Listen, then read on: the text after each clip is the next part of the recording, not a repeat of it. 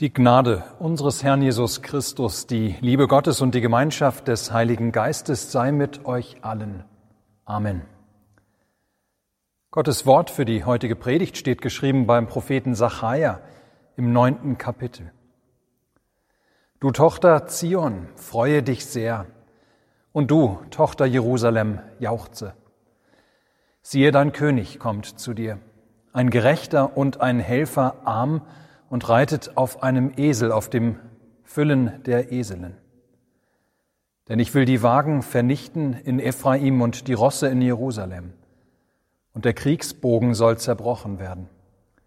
Denn er wird Friede gebieten den Völkern und seine Herrschaft wird sein von einem Meer bis zum anderen und vom Strom bis an die Enden der Erde. Amen.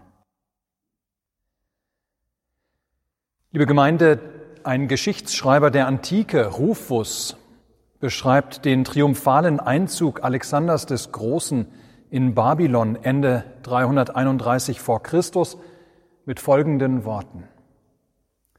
Ein großer Teil der Babylonier stand auf den Mauern, neugierig den neuen König zu sehen. Noch mehr zogen ihm entgegen. Unter anderem hatte der Burghauptmann den ganzen Weg mit Blumen und Kränzen bestreut während er zu beiden Seiten silberne Altäre aufgestellt hatte, die nicht nur mit Weihrauch, sondern allen möglichen Wohlgerüchen überhäuft waren. Hinter ihm folgten als Geschenke Herden von Schlachtvieh und Rossen. Ja, es wurden in Käfigen Löwen und Leoparden vorausgetragen. Dann kamen die Magier, die nach ihrer Sitte ein Lied absangen, hinter ihnen die Chaldäer, und die babylonischen Weissager sowohl als Musiker. Zuletzt endlich kamen die babylonischen Reiter, deren eigener Schmuck sowohl als der ihrer Rosse mehr üppige Verschwendung als Pracht zeigte. Der König, von Bewaffneten umgeben, befahl den Scharen der Stadtbewohner, sich hinter den letzten Reihen des Fußvolkes anzuschließen. Und er selbst zog auf einem Streitwagen in die Stadt, und nachher in den königlichen Palast. Ihr Lieben, so sieht er aus, der Einzug eines Königs. Auf einem Streitwagen reitend, umgeben von Soldaten und Kriegern in voller Montur, bejubelt von Abertausenden, inmitten von übertriebenen Demonstrationen von Macht und Prunk damit alle in Ehrfurcht vor der Größe des neuen Königs erstarren. Ja, je größer die Streitkraft, die Armee, die Kavallerie, desto beeindruckender, desto mächtiger der König. Szenenwechsel. An einem anderen Ort, gar nicht so weit weg von Babylon, tritt ein Herold auf. Ein Bote bringt der Stadt Jerusalem eine lang ersehnte Freudennachricht. Du, Tochter Zion, freue dich sehr, und du, Tochter Jerusalem, jauchze. Siehe, dein König kommt zu dir. Ihr Lieben, wie großartig diese Nachricht des Herolds. Allerdings, dieser König kommt anders, als man es von den Königen der Reiche dieser Welt gewohnt war. Der Bote lässt ausrichten, dass dieser König komme als ein Gerechter und ein Helfer arm und reitet auf einem Esel. Ja, dieser König, als er schließlich kommt und in Jerusalem einzieht, hat er keinen Streitwagen, kein Schlachtross, keine Armee, kein Schwert, keine Macht, kein Ruhm und keine Ehre. Nichts, was bei den Zuschauern Ehrfurcht hervorrufen könnte. Nein, als der vom Propheten Sacharja angekündigte König kommt, das ist Jesus von Nazareth, kommt er in großer Demut und Schwachheit daher, ohne Prunk, Macht und gewaltlos. Ja, da ist nichts, was die Sinne, die Augen, die Ohren, die Hände bezaubern könnte bei seinem Einzug. Er ist ein König, so ganz anders als erwartet. Aber er bringt auch etwas ganz anderes. Er kommt Im Gegensatz zum Beispiel zu Alexander dem Großen nicht als Kriegsheld, sondern er zeigt sich als Friedensfürst. Ja, er bringt Frieden der ganzen Welt, allen Völkern. Frieden. Daher ist seine Herrschaft auch eine ganz andere. Ihm geht es nicht um Beherrschung der Menschen durch Macht, durch Krieg oder Gewalt oder Terror. Nein, unter seiner Herrschaft gibt es keine militärische Macht mehr, keine Instrumente des Kriegs, kein Volk, das sich gegen ein anderes erhebt, sondern eben Frieden. Und ihr Lieben, wenn im Alten Testament von Frieden die Rede ist, Shalom, dann ist das immer mehr als nur der Frieden als Zustand ohne Krieg. Es bedeutet vielmehr viel umfassender die Unversehrtheit aller Lebensbereiche. Ja, es bedeutet auch äußeres Wohl, Wachstum und Gedeihen. Es bedeutet Gesundheit, Leben.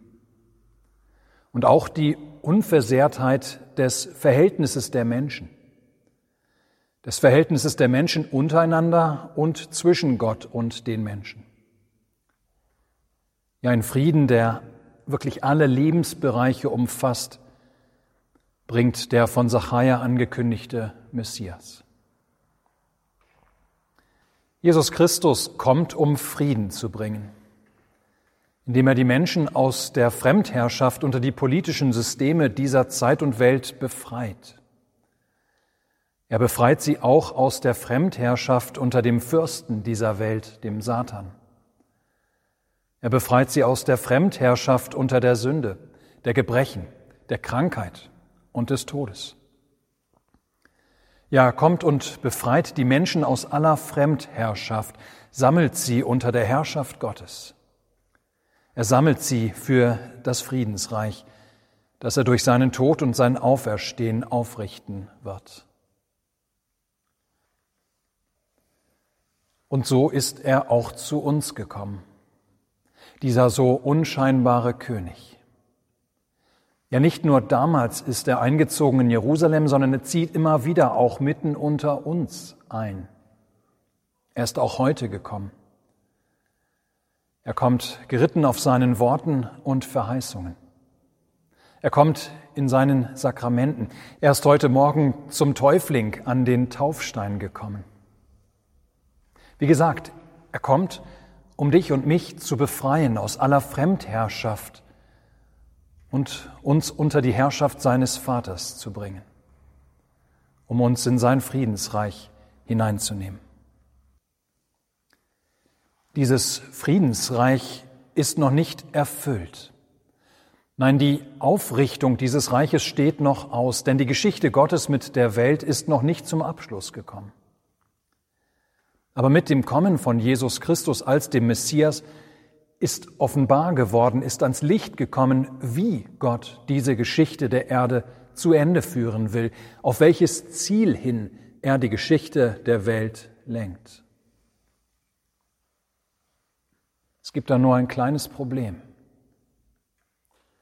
Weil die Aufrichtung des Friedensreiches Gottes noch aussteht, ist uns dieses Reich noch verborgen und auch sein König ist uns verborgen. Und das heißt, ähnlich wie damals Jesus in Jerusalem eingezogen ist, kommt der Messias noch heute zu uns in Demut und Schwachheit. Er kommt zu uns auf unscheinbaren Wegen, durch unscheinbare Mittel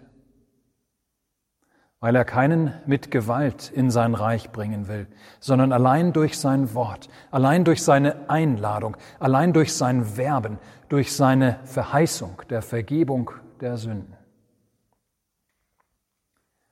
Und eben das ist für uns immer wieder so schwer zu ertragen. Wir stören uns schnell daran, dass wir das Reich Gottes nicht bereits jetzt in seiner Herrlichkeit sehen können. Wir stören uns an der ohnmächtigen und unansehnlichen Gestalt Jesu unter uns, an seinem unscheinbaren Daherkommen. Wir stören uns an der unscheinbaren Gestalt seiner Christen und der Kirche. Nicht wahr, wir hätten am liebsten heute eine Taufe gehabt, von grandiosen Zeichen und Wundern begleitet, wie einem Erdbeben vielleicht oder einer lauten Stimme vom Himmel oder Feuerflammen, irgendeine Demonstration würdig dem, was da in Wirklichkeit geschehen ist, als unser Herr dem Täufling seine ganze Lebensschuld abgewaschen hat, ihm vergeben wurde. Und so ein neuer Name für immer und ewig in Gottes Buch des Lebens eingetragen wurde. Ja, aber viel Markantes haben wir nicht gesehen. Es ficht uns immer wieder an, dass Jesus im heiligen Abendmahl in so armseliger Gestalt wie einem kleinen Stück Brot und einem einfachen Weinkrug daherkommt. Gar nicht zu denken an die so erbärmlich reduzierte Form unserer Abendmahlsfeiern in dieser Corona-Zeit. Wir würden den Kritikern und Spöttern, die sich über unseren Glauben immer wieder lustig machen, so gerne etwas Imposantes entgegenhalten. Nach dem Motto, schaut doch, das ist mein Gott. Schaut doch, so dumm bin ich doch überhaupt gar nicht, dass ich an Jesus glaube. Wir würden so gerne eine tolle Kirche sehen, beeindruckende Gottesdienste, stolze Gliederzahlen, Gemeindeglieder, die über alle Anfechtungen und Verunsicherungen in ihrem Leben stehen. Ja, wir würden so gerne einen stärkeren, sichtbar machtvolleren König sehen. Aber Jesus kommt anders zu uns. In Demut und Niedrigkeit. Unscheinbar. Ohne Macht und Gewalt. Auf einem Esel reitend. Und ist doch der König aller Könige. Der Herr aller Herren. Gott von Gott. Licht vom Licht. Er kommt in Niedrigkeit weil nur so Gottes Reich zu uns kommt. Aber er bringt uns tatsächlich unendlich viel mehr. Er schenkt uns unendlich viel mehr als die größten und stärksten und heldenhaftesten Könige dieser Welt. Verborgen in seinem Wort des Evangeliums, nämlich im Wasser der Taufe, im Brot und Wein des Abendmahls bringt er uns Vergebung der Sünden, Leben und Seligkeit. Ja, nichts Geringeres hat heute der Täufling von seinem Herrn geschenkt bekommen. Die Schätze des Himmels, eingepackt in so bescheidenen Gegenständen wie einem Buch, einem bisschen Wasser, das einem über den Kopf läuft, einem Stück Brot und einem Schluck Wein, aber unermessliche Schätze nichtsdestotrotz. Du Tochter Zion, freue dich sehr und du, Tochter Jerusalem, jauchze. Siehe, dein König kommt zu dir. Ja, liebe Schwester, lieber Bruder im Herrn, auch du freue dich sehr und jauchze. Störe dich nicht an seiner unscheinbaren Gestalt. Es ist dein König, der zu dir kommt, ein Gerechter und ein Helfer. Amen. Der Friede Gottes, welcher höher ist als alle Vernunft, bewahre eure Herzen und Sinne in Christus Jesus. Amen.